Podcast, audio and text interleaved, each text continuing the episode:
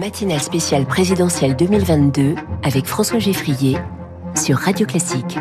J'invite solennellement nos concitoyens, quelle que soit leur sensibilité et quel qu'ait été leur choix au premier tour, à nous rejoindre. Tous ceux qui aujourd'hui n'ont pas voté pour Emmanuel Macron ont bien sûr vocation à rejoindre ce rassemblement. Vous écoutez Radio Classique, il est 7h17, la suite de notre émission spéciale. Bonjour Jean-Hervé Lorenzi. Bonjour. Bienvenue, vous êtes le fondateur du Cercle des économistes et rebonjour François Vidal, le directeur délégué de la rédaction des Échos qui est avec nous depuis 6h30. On va nous arrêter, nous allons nous arrêter sur les enjeux économiques de ce second tour. D'abord, est-ce nécessairement la prolongation du premier, c'est-à-dire le pouvoir d'achat, Jean-Hervé Lorenzi, que Marine Le Pen avait bien senti comme un sujet de préoccupation, et Emmanuel Macron va-t-il devoir un peu lui courir après sur ce sujet? Aujourd'hui, il s'est contenté de vanter les mesures contre l'inflation qu'il a pris ces derniers mois comme président. Oui, enfin, d'une manière plus générale, il faut souhaiter que ce deuxième tour soit l'occasion de parler d'économie. Car en réalité, on en a très très peu parlé. Il y a eu d'un côté la retraite, qui est un sujet évidemment très important, mais euh, on ne peut pas limiter tous les sujets de la France à la retraite. Euh, et puis, de l'autre côté, une inquiétude sur le pouvoir d'achat, qui est tout à fait légitime, parce qu'il y a quand même une incertitude sur l'évolution des prix dans les mois et années qui viennent. Et en réalité, assez peu de mesures de la part de qui que ce soit, parce que c'est le sujet le plus compliqué. Mmh. Et au fond, si, un dernier point, une, un, un, point très important chez Macron, qui est quelque chose de très nouveau, c'est que, en réalité, on a commencé à parler de plein emploi. Mmh. Ce qui est très très nouveau pour les gens, mmh. les vieux de mon genre. Ouais, reste à définir. Euh, ça le... fait 20 ans qu'on n'a pas évoqué même le thème, l'idée même qu'on puisse aller vers le plein emploi, ce à quoi je crois.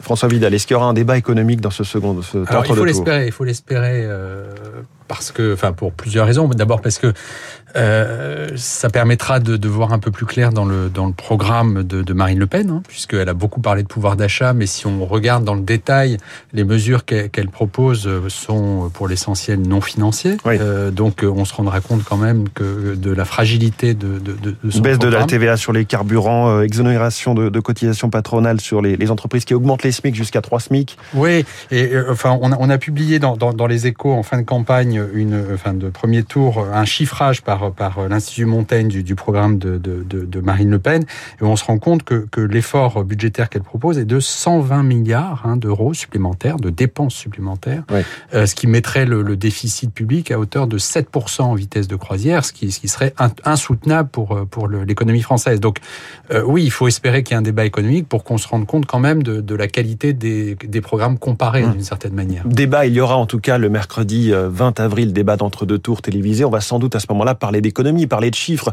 On se souvient de la leçon un petit peu qu'avait faite Emmanuel Macron à Marine Le Pen lors du débat de 2017, Jean-Hervé Lorenzi. Oui, moi je ne crois pas du tout que les, configurations soient les mêmes. Je, n'ai pas évidemment à titre personnel, pas de politique, mais pas de, la moindre sympathie pour euh, la candidate euh, Le Pen. Il n'empêche que, je reviens sur ce que vient de dire François, euh, en fait, Emmanuel Macron a annoncé qu'on reviendrait aux 3%, c'est-à-dire à la règle de Maastricht, en 2027. Et je crois que, comme je suis peut-être un légèrement, et peut-être trop, pessimiste sur l'évolution de la situation économique mondiale, européenne et française, je crois que on va pas garder un quoi qu'il en coûte, mais on va quand même continuer à avoir des déficits publics importants. Mmh. Je rappelle juste que le candidat président euh, Macron a, euh, en fait, n'a pas l'intention de revenir sous les 3% avant son départ. Pour l'instant, on subventionne cette inflation qui, qui galope. Hein. On baisse, euh, on, on, fait une ristourne sur l'essence, on fait des chèques inflation, des indemnités inflation. Donc pour l'instant, ce quoi qu'il en coûte continue face à l'inflation.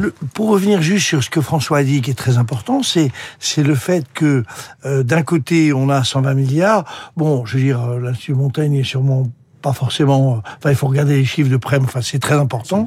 Et de l'autre côté, euh, ils ont des sympathies macronistes, eux, pour le coup. Oui, voilà, assumé, non mais assumé. Voilà. Donc, euh, cela étant dit, de l'autre côté, c'est sûrement pas 120 milliards, mais c'est pas non plus zéro. Ouais. Donc, euh, il faut bien regarder les choses de manière régulière. Ouais parce que j'espère que Macron, parce que on, on, espère tous que, le, en tout cas, le bon sens et le sérieux va l'emporter, mais Mais, mais, il faut qu'on traite des problèmes du logement, des problèmes du marché, du marché du travail, des problèmes de la compétitivité française, des problèmes de la réindustrialisation. Enfin, il faut quand même qu'on rentre un tout petit peu dans le vif du sujet. Oui, alors, je suis tout à fait d'accord avec Jean-Hervé Lorenzi et je dirais que, enfin, effectivement, il est probable que, que dans un premier temps, en tout cas, d'un second éventuel quinquennat Macron, euh, la dépense serait sans doute plus importante que ce qui serait souhaitable.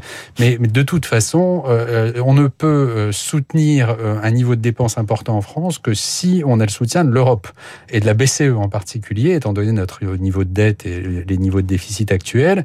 Et dans ce cadre-là, là encore, si on retourne sur les programmes, on se rend compte que le, le programme de Marine Le Pen, qui est quand même même si elle a abandonné l'idée d'une sortie de la, zone euro, on voit bien que quand même, elle, elle, remet en cause un certain nombre d'éléments centraux de, de, la construction européenne qui rendraient euh, un maintien d'une politique européenne très favorable, notamment à, la dépense française, euh, très compliqué, euh, voire certains le disent. Hein, questionner le fait que la Banque centrale européenne puisse continuer à acheter de la dette française. Bien sûr, oui, et certains le disent. Enfin, d'une certaine manière, l'application du programme de Marine Le Pen correspondrait à, une sortie de l'Europe Europe euh, de la France de fait. Hmm. Alors sans doute qu'on va beaucoup entendre parler d'inflation et de pouvoir d'achat, mais il y a aussi ce sujet des retraites, gros point de clivage évidemment entre les deux candidats, notamment cette retraite à 65 ans euh, assumée hein, dans le projet d'Emmanuel Macron et qui là est un repoussoir pour toute cette euh, partie plus sociale, plus populaire et notamment ces électeurs de Jean-Luc Mélenchon, 20% des voix hier soir, qu'il va tenter d'aller chercher Jean-Hervé Lorenzi. Est-ce que là, Emmanuel Macron ne prend pas un risque sur ce thème-là de, campagne? Je, je, je reste un peu euh, confondu. Pourquoi? Parce que je suis, je fais partie de ceux qui, c'est même, j'allais dire, un peu mon sujet de, de, travail essentiel. Je suis convaincu, évidemment, que euh, l'âge de la retraite doit être repoussé, mais il y a manière et manière de présenter les choses.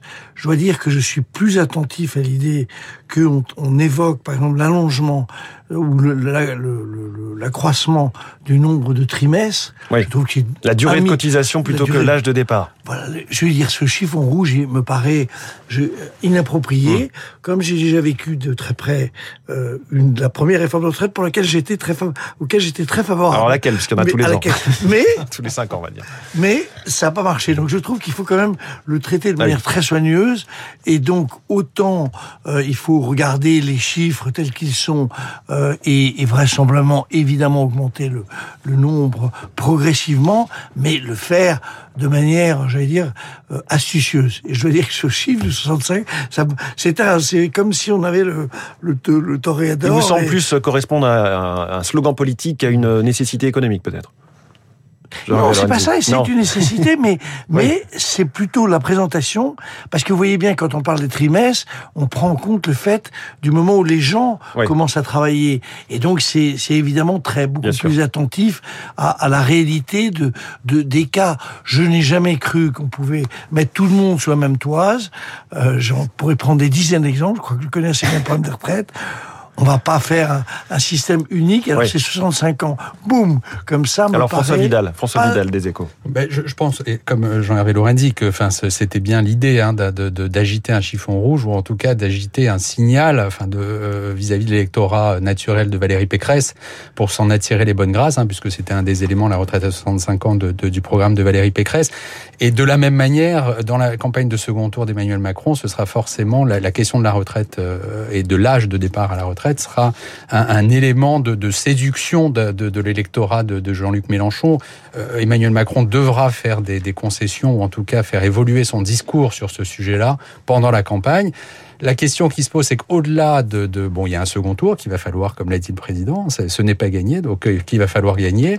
Euh, mais si on se projette sur un second quinquennat Emmanuel Macron, il faudra à un moment ou à un autre réunir, je ne sais pas si c'est une majorité euh, dans le pays, mais en tout cas une minorité suffisamment forte pour que, que cette réforme passe. Et, donc il faudra. Il faudra, un dernier le président Macron euh, débatte avec par exemple Laurent Berger de CFDT, parce que on ne fera pas de réforme des retraites sans l'accord d'une, en tout cas de la partie la plus solide et la plus acceptable de, enfin hmm. pas la plus acceptable, la plus dire, positive du, des syndicats. Qui, enfin, il faut, faut traiter ce sujet de manière soigneuse et, et, vraisemblablement plus politique. Il y a eu un petit pivot de la part d'Emmanuel Macron sur le fait de réintégrer un petit peu les corps intermédiaires, notamment les syndicats, dans, dans les réflexions euh, sociales. Merci beaucoup. On aurait pu débattre encore longtemps parce qu'il y a beaucoup de choses à dire. On n'a pas parlé des impôts. Merci beaucoup, Jean-Révé Lorenzi, fondateur du Cercle des économistes. Et merci, François Vidal. Je vous retrouve demain, évidemment, à 7h10 pour votre édito. Il est 7h26. La suite de l'émission spéciale de Radio Classique dans un instant.